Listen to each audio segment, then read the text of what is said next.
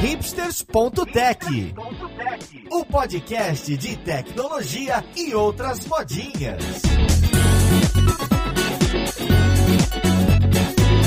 Olá, caríssimo ouvinte, seja muito bem-vindo a mais um episódio do seu podcast favorito. Meu nome é Paulo Silveira, esse aqui é o hipsters.tech e hoje a gente vai falar, olha só, hein, de posicionamento de produto. A gente vai falar de product marketing, mais especificamente. A gente vai conversar com uma dupla de autores que está lançando um livro muito bacana nessa área, que tem cada vez mais gente interessada e tem tudo a ver com tecnologia e produto. Então vamos lá, podcast, ver com quem que a gente vai conversar.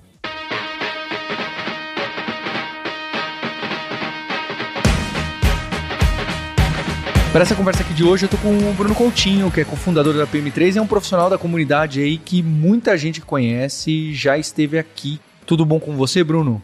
Maravilha, Paulo. Prazer estar aqui falando sobre marketing de produto mais uma vez. Tô também aqui com a Fernanda Súgito, que é gerente sênior de marketing de produto na Hotmart.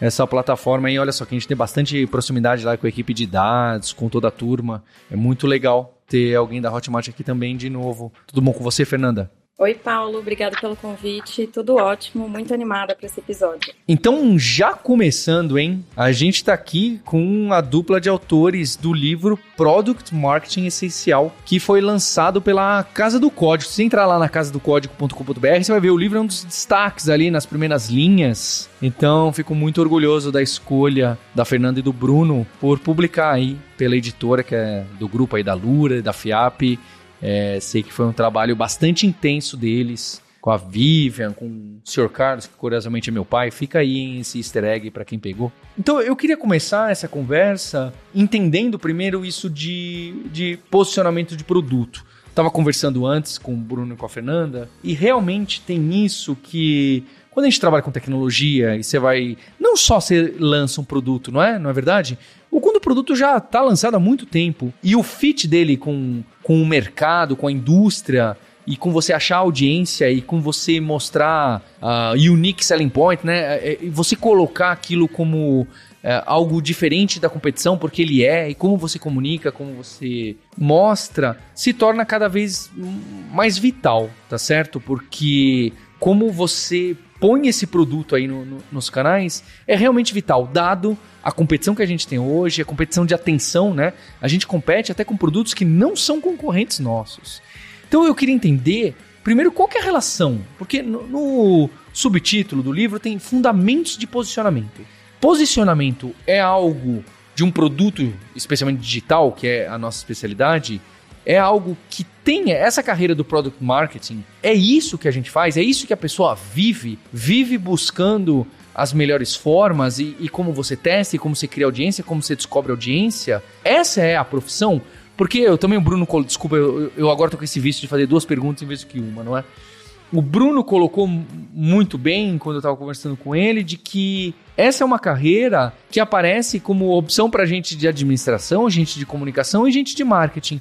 Então, primeiro eu queria entender qual que é o problema que essa profissão resolve, qual que é o problema que esse cargo está gerindo ali que vai resolver. Vamos lá, Paulo. Acho que você fez várias perguntas, mas a, acho que a primeira que eu quero responder é que embora o livro fale sobre fundamentos de posicionamento, e sim, posicionamento é uma das responsabilidades do escopo dessa pessoa de marketing de produto, não se limita apenas a isso, tá? A gente vai explicar um pouquinho por que, que a gente começou, a gente escolheu escrever um livro sobre fundamentos de posicionamento, mas o escopo é bem alargado, né? Acho que a pessoa que é marketing de produto, ela tem que, obviamente, fazer uma análise competitiva, entender quem é o público para quem aquele produto está sendo adereçado, definir definir o posicionamento e envelopar essa proposta de valor para que fique atrativo e se diferencie, obviamente, dos concorrentes aí do mercado, mas também é responsável por participar do processo de precificação e envelopamento dessa oferta.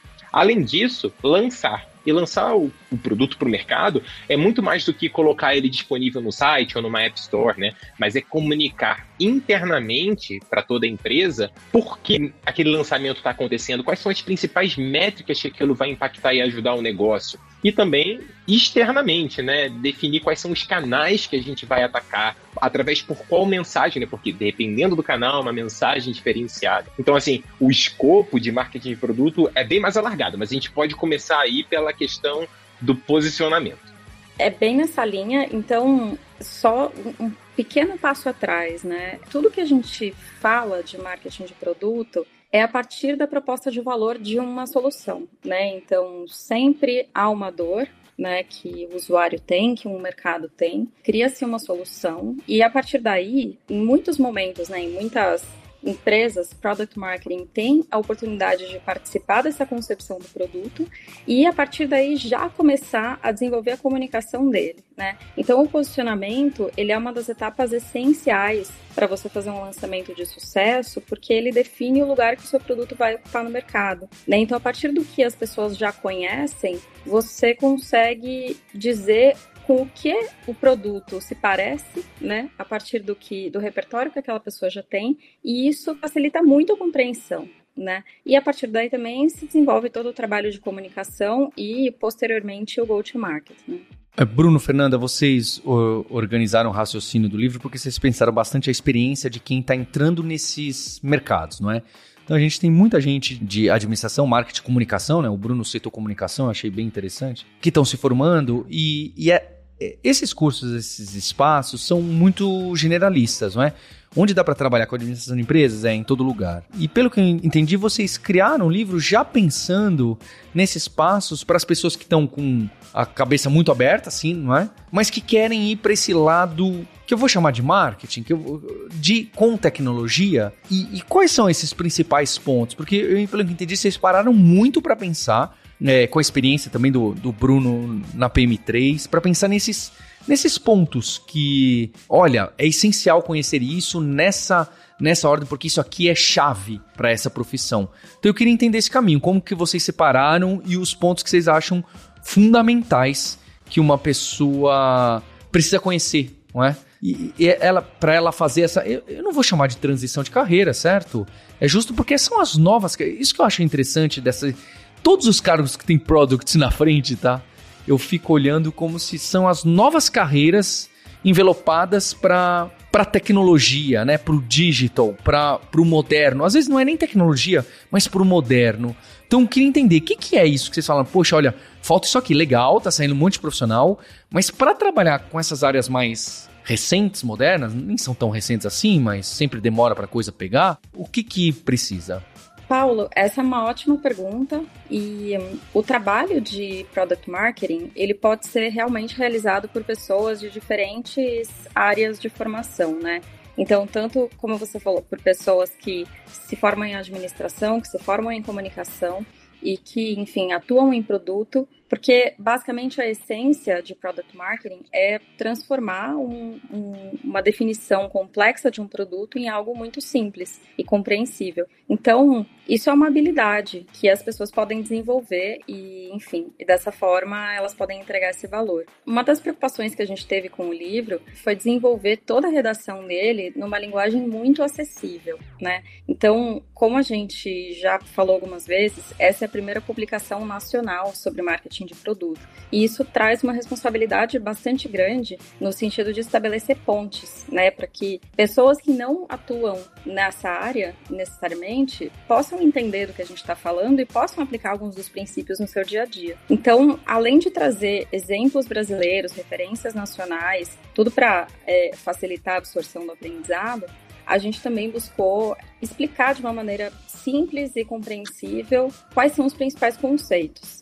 Ótimo, muito legal essa fala da Fê. Eu vou voltar lá um pouquinho lá atrás, porque você disse, Paulo, por conta da minha experiência da PM3, eu já tinha uma certa vantagem competitiva na definição do que escrever e sobre o que desenvolver esse livro. Por ter tido a oportunidade de desenvolver o primeiro curso de marketing de produto no Brasil, é, na coordenação junto com a Cassie Vilvert, a gente já sabia quais eram os tópicos e capítulos mais acessados no curso de Product Marketing. Além disso, há uma pesquisa da PM3 em que mais de 2 mil profissionais da comunidade responderam sobre o que eles esperam que são as principais responsabilidades da pessoa de marketing de produto. Então, na hora de tentar desenvolver uma redação, como a Fê disse, né, acessível para as pessoas, era contando em cima desses conteúdos que eram mais acessados. E aí sim, né, a gente fala bastante sobre qual é a mentalidade que a pessoa deve ter para poder atuar em marketing de produto. A gente explica de fato o que é, né, na sua essência, e também as habilidades, sejam elas interpessoais, como também as que a gente chama de hard skills, né, as técnicas que as pessoas precisam ter para executar aquilo no dia a dia. E como a Fê disse, para criar pontes a gente precisa fazer fundamentos, e os fundamentos também vão discorrer bastante sobre um pouco de conceito de negócio, né, e produtos digitais. A gente fala sobre ciclo de vida do produto, sobre como cruzar o abismo e como o marketing de produto atua em uma dessas etapas na história da vida de um produto. Né? Então, para poder criar essas pontes e deixar o conteúdo acessível, a gente teve que começar com um conteúdo mais básico, como você disse. Mas ele não se limita até um conteúdo apenas básico, né? A gente quis também conversar com pessoas que já estão trabalhando na área e querem validar os seus conhecimentos, obviamente, né? Vendo outras formas de, por exemplo, fazer uma análise competitiva, envelopar um produto e conseguir é, diferenciá-lo para o mercado.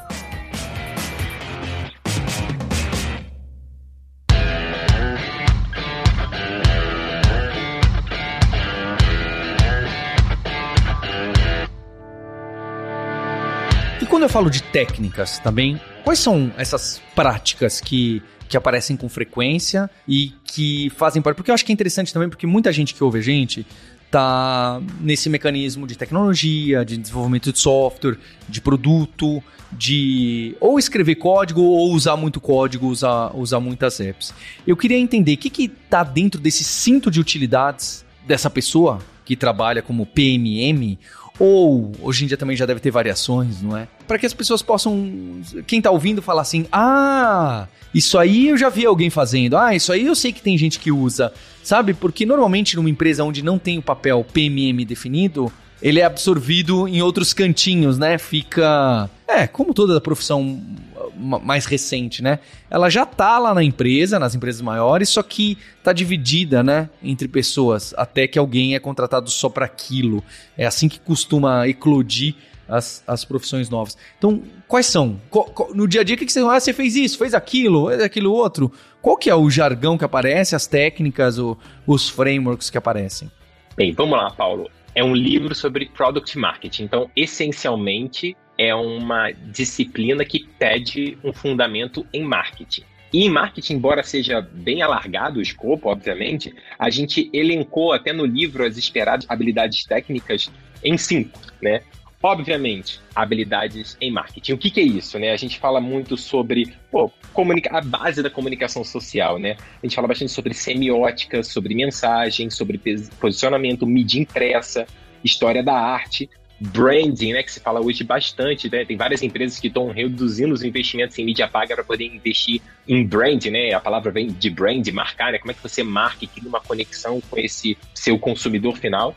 Então, assim, o cinto de utilidades da base de marketing, com certeza. Aí agora no dia a dia mesmo, a gente imagina que copywriting, né, a habilidade de escrever bem, de maneira concisa e clara, é essencial para a pessoa de marketing de produto, porque ela vai ter que escrever o dia e é assim, dando um exemplo um pouco mais claro, digamos que você trabalha numa app e essa app ela faz uma notificação ali por mensagem para um usuário para uma promoção ou para o usuário usar uma funcionalidade nova. Quem vai escrever esse texto é marketing de produto. Porque é essa pessoa que domina a voz, o tom de voz dessa marca e a maneira de se comunicar com o consumidor final. Então, assim, vai escrever bastante. Tá? A terceira habilidade que a gente imaginou foi os fundamentos de pesquisa. Então, as melhores práticas de UX Research. É para dominar? Não. Mas é para ter uma boa noção, porque vai ter que conversar com o usuário, não adianta. Para ser especialista sobre o produto e poder se comunicar sobre ele, você tem que dominar o assunto e o mercado. A quarta são as ferramentas de dados. Assim, o livro não entra em hard skills no uso de ferramentas de dados, mas a gente recomenda que profissionais de marketing de produto e acredito no dia a dia têm que usar ferramentas de CRM, ferramentas de Analytics. Aí, assim, há várias no mercado. Google Analytics, tem Salesforce, tem RD Stage, Pipedrive, etc. Por quê? Porque ao se comunicar com os usuários, a gente precisa o quê? Entender como foi essa comunicação. Se a taxa de e-mail abriu, se as pessoas clicaram, se as pessoas ativaram alguma coisa depois daquela comunicação e etc. Então, assim, dados precisa estar na cabeça dessa pessoa de marketing de produto. E por último, a gente levou em consideração as metodologias de project management, assim por dizer. Por que eu digo isso? Porque as pessoas que estão atuando em marketing de produto, elas sempre precisam contar uma história de A a Z esse pensamento sistêmico e conectar-se com as pessoas dentro da empresa e entender o momento da empresa no mercado é uma forma de você conseguir contar essa história de uma maneira completa e concisa. Então a gente imagina que assim, fala-se muito em ágil, né? Então entender as metodologias ágeis, ciclo de vida do produto, a gente fala bastante sobre isso no livro, entender que, assim, os produtos, né, às vezes algumas funcionalidades do produto, elas morrem. E entender o luto dessa, dessa, desse fim, dessa parte do produto, do produto inteiro, e como o marketing de produto vai atuar naquele momento, é uma das coisas que a gente descreve bastante no livro. E também a gente fala um pouco sobre cruzando o abismo, né? Como eu comentei anteriormente, a, cru, a curva de adoção da tecnologia, né? Então, eu dou um exemplo, a gente dá um exemplo engraçado no, no livro é, sobre o boom que foi o MP3 no final da década de 90 e é ali para o declínio no meio dos anos 2000 e a subida das ferramentas de streaming né, que eram ferramentas que não, softwares que não eram utilizados no final da década de 90. Então você consegue ver, enxergar uma curva de ascensão da plataforma MP3 e depois para os serviços de streaming, porque produtos morrem. Hoje quase ninguém tem MP3 aí no celular, né? Ouve tudo em produtos de streaming, seja ele no YouTube, seja ele no Spotify, Deezer, etc. Então, essa base de hard skill, de mentalidade, é o que a gente acredita que seja importante para a pessoa conseguir transitar bem na área hoje numa empresa de tecnologia. Queria complementar rapidamente que acho que Paulo, bem como é, em produto existem muitos frameworks e métodos, é, eu vou complementar rapidinho a resposta do Bruno com alguns dos frameworks e métodos que a gente traz dentro de PMM, então, e que a gente explora dentro do livro, né? Então a gente fala do Canvas de proposta de valor, por exemplo, que é, explica, né, como você de fato define o valor que você entrega pra, por meio de uma solução. A gente traz matriz de esforço e impacto, ou seja, quando você deve priorizar, né, o desenvolvimento de uma comunicação versus outra, de acordo com o impacto que aquele produto vai trazer para o mercado. A gente traz metodologias de pesquisa, metodologias de análise competitiva, métodos em geral de a gente chama de customer profiling, né, que é o perfil de consumidor, que em resumo são, né, segmentação, ECPs e personas, ou seja, quando usar cada uma dessas, como é a construção de cada uma dessas de um jeito que fique completo e não extenso demais, né? Além dos frameworks de mensagem e de posicionamento mesmo. Esses são só alguns, né? E de posicionamento, a gente traz muito da metodologia da April Dunford e a gente explica ela de uma maneira muito simples e muito palatável para que pessoas de product marketing de outras áreas que estejam executando é, o trabalho de PMM possam fazer isso com bastante domínio e fundamento, né? E você está super correto, Paulo, de dizer que quando não tem um PMM, alguém faz. Realmente, é, alguém faz o trabalho, aí a questão é se faz com a consistência ideal e se faz com o olhar do cliente de uma maneira mais plural, né? Mas acho que isso é uma outra discussão. É, nos tópicos do livro, não é um dos últimos que aparece é a importância de ter um posicionamento claro. E a frase, em, o, o subtítulo é interessante porque é dificílimo, né? É engraçado isso. Né? É dificílimo você ter um posicionamento claro de, de produto, de empresa, de que e que todo mundo dentro da empresa, para fora é mais difícil ainda, mas para dentro já é difícil, né? Você ter aquele posicionamento que todo mundo entende e que aquilo guia. É interessante isso, porque o posicionamento do seu produto, tem gente que vai achar que vai guiar as vendas, né? Ou vai guiar, ou guiar só o marketing. Ele guia para dentro também a evolução do produto e como você trabalha. Então, é, é, difícil. É um assunto que me interessa muito, porque normalmente ele acontece por osmose, né? O posicionamento não tem posicionamento, não. Por sorte, ele tem um, porque aconteceu, né? Simplesmente tem, tem vezes que a pessoa dá sorte do posicionamento acontecer, né? A própria comunidade, a própria audiência, os próprios clientes posicionam o produto. E aí você fala, beleza, é por aqui. Mas chega uma hora que essas coisas ficam confusas e eu não sei para onde ir, né? Então, só de vocês citarem aí o nome das, da April e das pessoas que estão envolvidas é interessante, porque existe um caminho, né? Existe um framework, existe, olha, faz assim, considera isso, pergunta assim, faz a pesquisa com o usuário, faz a pesquisa com a competição e logo entende, recicla, evolui seu posicionamento. Deve ser algo por aí. Engraçado porque você, como CEO de uma empresa, obviamente adora uma empresa muito bem posicionada, mas essa frase que você usou, eu não sei nem por onde começar. Parece que a coisa surge, né? É algo bem natural quando você está desenvolvendo um posicionamento de produto. Às vezes a coisa vem por osmose da ideia, da cabeça, do corpo fundador dessa empresa e apenas acontece. Só que não é bem assim, né? Se você quiser fazer um posicionamento consistente, antes de você pensar em olhar para fora e escrever algo que vai estar estampado, seja no site, seja no quem somos da empresa, etc., a gente precisa olhar para dentro. E aí, olhar para dentro, a gente explica isso no livro, né? Que antes de chegar no framework per se, a gente precisa de um processo reflexivo usando algumas metodologias como análise SWOT. Você precisa entender quem você é, né? Esse é o fundamento do carisma, né? Você se auto não apenas externalizar que você é empático com as pessoas, mas se conhecer. Então, entender as suas fraquezas, as suas forças, obviamente, as oportunidades que há no mercado e as ameaças. Então, quando você se conhece, não apenas pela SWOT, mas também pelos seus valores, Paulo. Por que, que essa empresa existe? Por que, que ela resolve essa dor? Quais são os pilares de valores que ela defende? E se porque o pilar do valor é o que vai te conectar com o seu público final. Porque quando, se você faz algo apenas para ser a melhor empresa, as pessoas não estão nem aí que você vai ser a melhor empresa. Elas querem entender como é que elas participam desse processo todo. Eu lembro quando a gente estava desenvolvendo a questão da, da visão da PM3 e, e dos valores de marca, a gente fala assim, cara, a gente quer que o mercado brasileiro de tecnologia seja uma referência em product management. Dane-se se é a maior escola. Eu, porque as pessoas, quando elas estudam, elas se tornam parte de um todo. Então, assim, quando você diz, eu não sei por onde começar, comece por dentro. Eu acho que é a primeira coisa que um corpo fundador ou um time que tiver olhando para, ah, preciso posicionar meu produto, porque o mercado é veloz, né? Novos concorrentes aparecem. E dependendo do mercado, às vezes ele está tão saturado, tão oceano vermelho, como dizem, que os seus concorrentes daqui a pouco estão se posicionando igual a você e usando até as mesmas palavras que você usa. E aí você tem que refazer esse exercício de posicionamento para se afastar desses correntes e se destacar cada vez mais. Então, para começar, olhar para dentro, como, como eu falei. E aí depois a gente entra mesmo no framework per se da April Dunford, né, que ela começa com cinco grandes pilares ali. O primeiro são as alternativas competitivas e como você bem disse no início do episódio, Paulo, às vezes o concorrente é indireto, ele nem é direto. A segunda parte desse framework, eles são os atributos únicos. E aí, o que você tem de diferencial que o concorrente, a concorrência toda, não tem? E só você tem. E aí, assim, volta a olhar para dentro. E se você olha para suas forças, talvez a, o seu grande diferencial está ali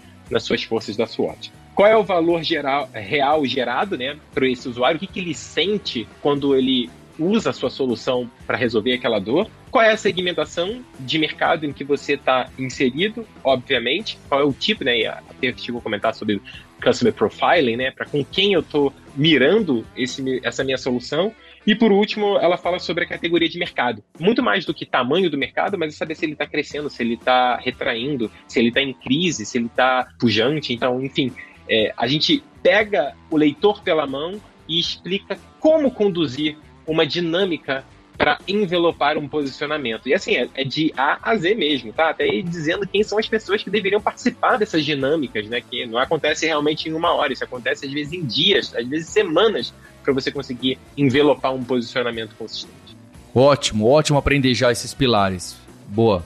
Bom, depois dessa aula, né, eu vou complementar muito rapidamente dizendo que é, a falta de um posicionamento claro, ela, ela se reflete em algum, alguns sintomas, né? Então, tem algumas coisas que você pode perceber a respeito da, da sua empresa é, que são fruto né, de um posicionamento fraco. Então, por exemplo, um site confuso, mensagens irrelevantes, campanhas muito genéricas, né? Você fala, poxa, meu marketing não está acertando, mas Será que está claro o que a empresa se propõe a fazer, o que o produto se propõe a fazer e como ele realmente agrega valor? Né? Então, quando você tem um posicionamento sólido, difundido na empresa, o go-to-market ele fica quase óbvio e natural, né? porque você já sabe quem é seu público-alvo, você estudou sobre ele, você tem clareza das dores, você tem clareza da sua solução, das suas mensagens, dos canais e como você vai medir sucesso no final. Né? Então, é aquilo a gente não sente falta do que a gente nunca teve, né? Então,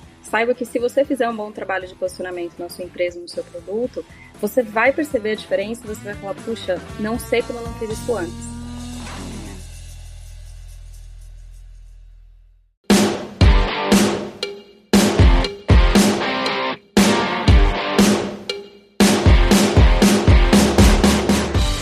Seria o posicionamento? Porque imagina o seguinte, eu rodo o framework aí da April e cheguei no posicionamento da minha empresa. O que é esse esse asset, né? O que, que é esse artefato? É um Google Docs de duas páginas? É um mapa que tem um, um Excel que tem várias perguntas e respostas? O que, que é isso que eu vou ter na mão e que agora eu posso dar tanto para minha para o marketing, tanto para o pessoal de produto, talvez, é, e talvez também para todos os colaboradores da empresa, para que tenham essa ideia de ir para onde a gente está indo, não é? Como que eu pego? Se eu segurar na minha mão um posicionamento, o que, que ele é? Ótima pergunta. Paulo, a primeira coisa que é um posicionamento é o que no nosso livro, tá? Na metodologia que a gente explorou, que de novo não tem certo errado. A gente bebeu do conhecimento da April Dunford para trazer para uma realidade nacional. Então, o primeiro entregável concreto é o canvas de posicionamento, que é justamente essa sequência, são alguns campos que a gente preenche que explicam quais são as alternativas competitivas, quais são os atributos, como os atributos se transformam em benefícios, público-alvo e a categoria de mercado.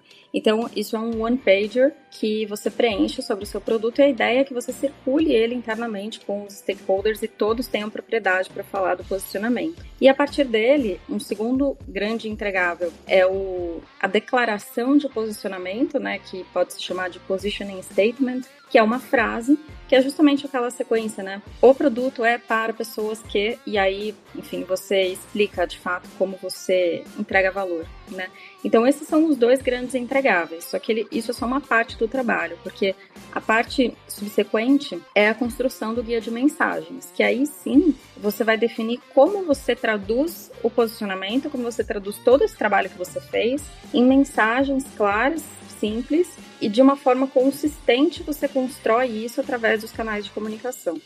Incrível essa explicação da, da Fernanda, Paulo, e até espero que tenha ficado claro mas também é bom a gente refletir sobre quando o posicionamento está ruim, né? Por que, que a gente tem que fazer isso? Né? A maneira de identificar se o seu posicionamento ele está assim chacoalhando, né? Não, não, não deixando claro é através de algumas métricas. Então acho que aí o porque assim, quando a gente fala de posicionamento, fica muito no mundo etéreo, né? As pessoas não conseguem tangibilizar, embora tenha o documento né, de mensagem, documento de posicionamento, como a Fê é, amarrou, mas para a galera de dados pode estar um pouco assim, tá, mas e no dia a dia ali do produto? Bem, nas métricas, né? Quando a gente tem um produto que tem muitas objeções, por exemplo, por exemplo o time de vendas recebe muitas objeções quando vai conversar com o cliente, quando compara com o concorrente. Ah, mas eu vi que X tem isso e você tem. Eu vi que isso aqui é mais caro do que lá. Enfim, essas objeções deixam tudo um pouco confuso. Ah, eu percebi que não tem essa funcionalidade que lá tem, né? Mas na verdade você tem, mas você não deixou aquilo exposto no seu posicionamento de uma forma clara para esse usuário. É, então, através do aumento de, de objeções, taxas de conversão, obviamente, né? Se é um produto mais B2C, que a pessoa bate o olho na página e não conseguiu ent entender aquele valor. E no, volto no produto B2B, de venda um pouco mais complexa, aumento no tempo de fechamento, né, que a gente chama de time to closing. Né? Então, se esse deal está demorando muito para fechar, é bem provável que o posicionamento não esteja tão é, envelopado. Obviamente, você tem que remover ali questões um pouco mais fora da curva de termos de decisão corporativa, né? Mas a gente começa a identificar que o posicionamento fica mais claro quando essas métricas começam a mexer mais, né? As objeções, o tempo de fechamento, as taxas de conversão, tempo de permanência numa página, a pessoa está lendo, entendendo, está refletindo sobre o que é aquilo, o que aquela solução resolve. Agora que eu já tenho uma ideia um pouco do que é esse entregável, né? Depois de um processo de, de posicionamento e o que, que ele guia além dos mais óbvios, né? Que seria time de marketing, seja em que ponta tá. O que mais que ele guia? Quem é que acaba puxando e falando, peraí, me dá isso aqui que eu. Ah, sabe? E para e, e fala, ah. Porque eu sinto muito. Não é só em posicionamento de marketing, tá? Tem outras partes da empresa que às vezes eu percebo que eu sinto falta de algo super conciso, curto, ridiculamente curto, porque senão as pessoas ficam, cada pessoa tem uma opinião diferente do que, que é a empresa, o que é o produto, como priorizar as features do produto, como priorizar as audiências, quem é a persona ideal do nosso produto. Então, é, esse tipo de coisa, realmente, às vezes, tem gente que está trabalhando há muito tempo e duas pessoas que trabalham muito tempo com a mesma senioridade e cada um tem uma opinião, acho que a palavra opinião é interessante, não é? De, de quem são essas coisas, o que são essas coisas. E aí isso gera gera estresse, né? Gera falta que foi, não sei se foi o Bruno Fernando que falou assim: "Pô, o time de marketing tá trabalhando, mas tem alguma coisa que não tá acertando, né? Ou o time tal tá trabalhando, mas tem alguma coisa que não tá acertando. Muitas vezes é o desalinhamento. Eu costumo falar, né? Desalinhamento sempre existe, né? As pessoas acham, não, porque tá tudo bem alinhado. Ok, mas nunca tá 100% alinhado. A gente precisa ter essa consciência. Mas enfim. Então, o, o que que esse... Agora que a gente já sabe o que, que tem nesse papel, nesse... É, que times, que pessoas que costumam falar, ah, olha lá, hein, olha lá na, na página, você vai entender. Ah, é verdade, sabe? Paulo, ótima pergunta também. Você está fazendo muito boas perguntas a propósito, eu queria registrar isso. Esse trabalho, ele com certeza ele vai ter muito mais adoção e buy-in dos stakeholders se eles fizerem parte da construção, né? Então, uma das coisas que a gente ensina, como o Bruno explicou, é a gente fala como deve ser o processo de construção do posicionamento através dos workshops e a gente dá dicas de quanto tempo tem que durar, como deve ser o seu material de pré-leitura, como deve ser a colaboração das áreas, porque de fato, quanto mais as pessoas participarem, mais elas vão poder trazer insumo, os insumos delas, né? E, e vai ser um material muito mais amplo, acho que é um ganha-ganha. E no fim das contas, é muito triste se o time de PMM ou quem for fizer um trabalho de posicionamento e ele ficar engavetado, né? E eu considero que o grande sinal de sucesso é quando o time de produto lê o material, e eu já escutei isso, então é um momento de muita alegria, é quando o time de produto lê e fala assim, nossa, isso vai nos ajudar a priorizar o roadmap daqui para frente. A gente vinha fazendo escolhas erradas ou não pro melhor caminho e agora é, a trajetória ficou mais clara. Então, quando você escuta isso do time de produto, sem dúvida é, é um sinal de que você fez um trabalho que envolveu as pessoas e que foi relevante e que vai gerar impacto. E completando o que a Fê disse, é, o trabalho de posicionamento ele é um trabalho de educação. Então, vai a pessoa que está liderando essa iniciativa vai ter que se compor como xerife ali durante um bom tempo para se certificar de que as pessoas, principalmente aquelas que se comunicam diretamente com o usuário final, fiquem em cima para saber se está usando de fato o material que foi desenvolvido ali de posicionamento e de mensagem. Então, é um trabalho que não terminou e entregou né? Você tem que certificar de que as pessoas estão aplicando aquilo. E aí, as cerimônias para fazer isso são várias, né? Você pode usar suas weeklies, pode usar os one-on-ones, você pode usar canais das suas ferramentas de comunicação. Enfim, é, deixando exemplos mais claros, olha, pessoal, segundo o material, a gente precisa usar isso aqui. Ou conversando com os times de vendas, obviamente, o posicionamento mudou e o seu time de vendas ali está na cara do gol conversando uh, com clientes e você tem que certificar de que eles estão usando o posicionamento certo. E também os materiais, Paulo. E aí a gente entra, não é só o guia né, de posicionamento, todos os materiais vão ter que mudar. Então, o pitch de vendas do time comercial, lá, o PPT, XPTO, vai ter que mudar. Vai ter que mudar a ordem dos slides, o conteúdo dos slides. Então, as landing pages que a gente tem, as diversas, para poder vender as, as soluções, fazer testes AB, vão ter que mudar. Então, assim, é um trabalho longo que não termina no final do posicionamento. Na verdade, vou dizer que está um terço ali do processo, né? Depois se definir o material completo, você tem que começar a aplicar, né? E que a gente chama de rolloutar tudo, né? Vai ter um rollout de todos os materiais com um novo posicionamento da marca. Na PM3, nos anos é, que eu estava atuando direto com o time, a gente revia o posicionamento grande mesmo, uma vez por ano. A gente aproveitava o momento de final do ano para fazer todos os exercícios de SWOT, né, revalidação dos nossos valores e definição de um novo posicionamento. Ah, análise competitiva, né? não adianta nada fazer dinâmica de posicionamento se você não olhou para o mercado, porque os concorrentes se movem, né? Então, eles também estão evoluindo. Então, você faz análise competitiva e a partir dali você constrói material para poder no próximo ano fiscal a gente ter ali todos os materiais rolautados, que a gente fala, né? Modificados com, com a nova proposta. Tô gostando, viu? Tô quase convencido, viu, a, a, rodar o framework aqui, viu? Olha só. Isso é, isso é bom, hein? Isso que é um podcast bom. Quando você sai conversando, poxa, preciso fazer isso. Ou me preciso, chama, Paulo, preciso ler o livro. Paulo, eu faço, eu faço com todo prazer. Eu, eu, eu, eu, Bruno, olha... me chamar, eu faço com todo prazer. Ô, Bruno, eu vou ser bem sincero, hein? Antes de falar isso, eu tava pensando exatamente nisso.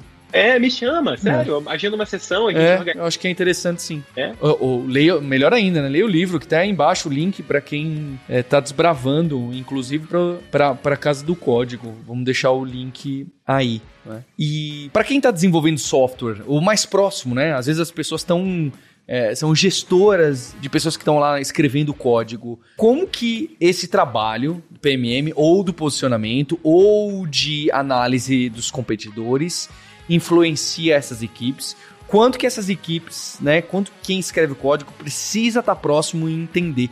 Eu sou daquela, tá, eu falo muito do profissional em TI, etc. Eu acho que para você, é óbvio, não no comecinho da carreira, no comecinho da carreira de quem está em software, etc.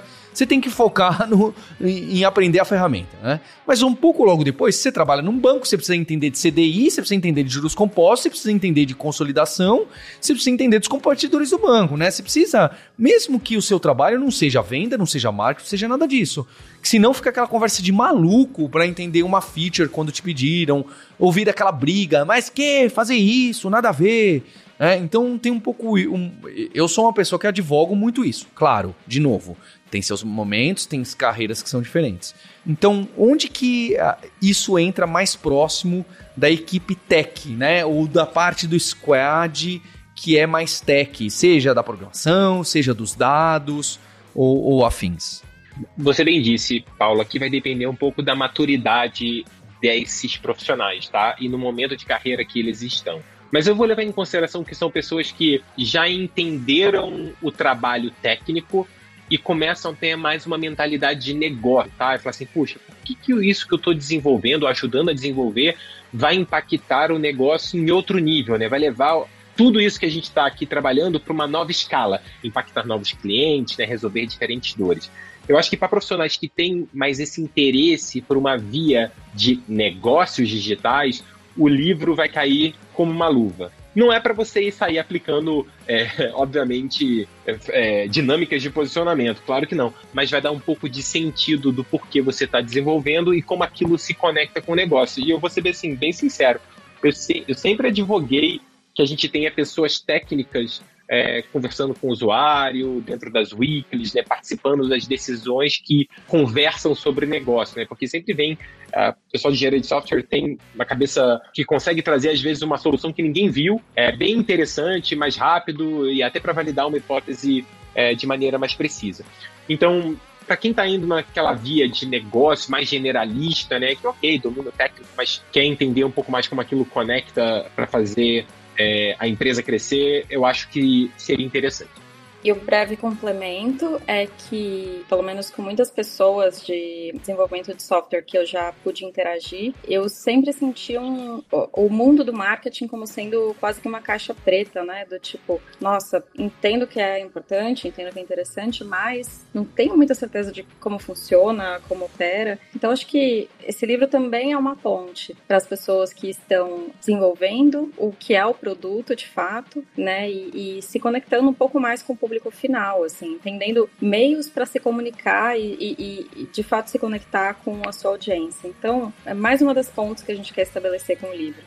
Bem, você, depois dessa, já comprou o livro ali na Casa do Código, então eu queria agradecer não só você, ouvinte, agora leitor do livro da Fernanda e do Bruno, que estão sempre aí na comunidade, não é? Queria agradecer o Bruno e a Fernanda, tá bem? Também pelo, pela escolha de publicarem na Casa do Código, ficou muito feliz e honrado, como já coloquei. Então, obrigado, Bruno, obrigado, Fernanda. Obrigada a você, Paulo. É, a gente está muito feliz de publicar o livro. Foi muito bom o nosso processo com a Casa do Código. O Antônio também não foi mencionado aqui, mas foi nosso revisor, nos ajudou muito. E estamos muito animados para saber o que vocês todos é, têm a dizer sobre o nosso livro, para a gente melhorar sempre, interação contínua. Legal, faço minhas as palavras da Fê e conectem-se com a gente lá no LinkedIn, só buscar Bruno Coutinho e Fernanda Susto. Prazer tentar entender o entender o que, que vocês acharam do livro até agora. E obrigado a você, ouvinte, pelo download, pela audiência, por marcar a gente com cinco estrelas no Spotify. E a gente tem um encontro na próxima terça-feira. Hipsters, abraços. Tchau. Eu sei que você gosta bastante do conteúdo que nós da Alura trazemos com hipsters no YouTube, no Instagram e em outros podcasts. É o Alura Verso e eu queria a sua ajuda na expansão desse universo de nerds, hipsters e devs. E para isso, meu primeiro pedido é que você se inscreva em youtube.com/alura e receba as notificações dos vídeos que a gente traz toda semana. A gente também tem vídeos técnicos Alura Mais, além do hipsters.tube, a famosíssima série que está voltando no YouTube com toda a força, onde eu entrevisto pessoas para falar sobre os frameworks e as tecnologias da moda, com vídeos muito bem produzidos. E a segunda dica é para você se inscrever em alura.com.br/imersão, deixar seu e-mail totalmente gratuito. Você vai receber uma newsletter que eu, Paulo Silveira, CEO da Lura, escrevo pessoalmente com reflexões sobre o mercado de trabalho, startups, o profissional em T, especialista versus generalista, tudo que roda ao redor desse universo, que somos nós, nerds, hipsters e devs, pessoas genuinamente interessadas em saber como as coisas funcionam. Eu tenho essa paixão e imagino que você compartilhe ela comigo também. Obrigado. Este podcast foi produzido pela Alura. Mergulhe em tecnologia. E Faculdade FIAP. Let's Rock the Future. Edição Rede Gigahertz de Podcasts.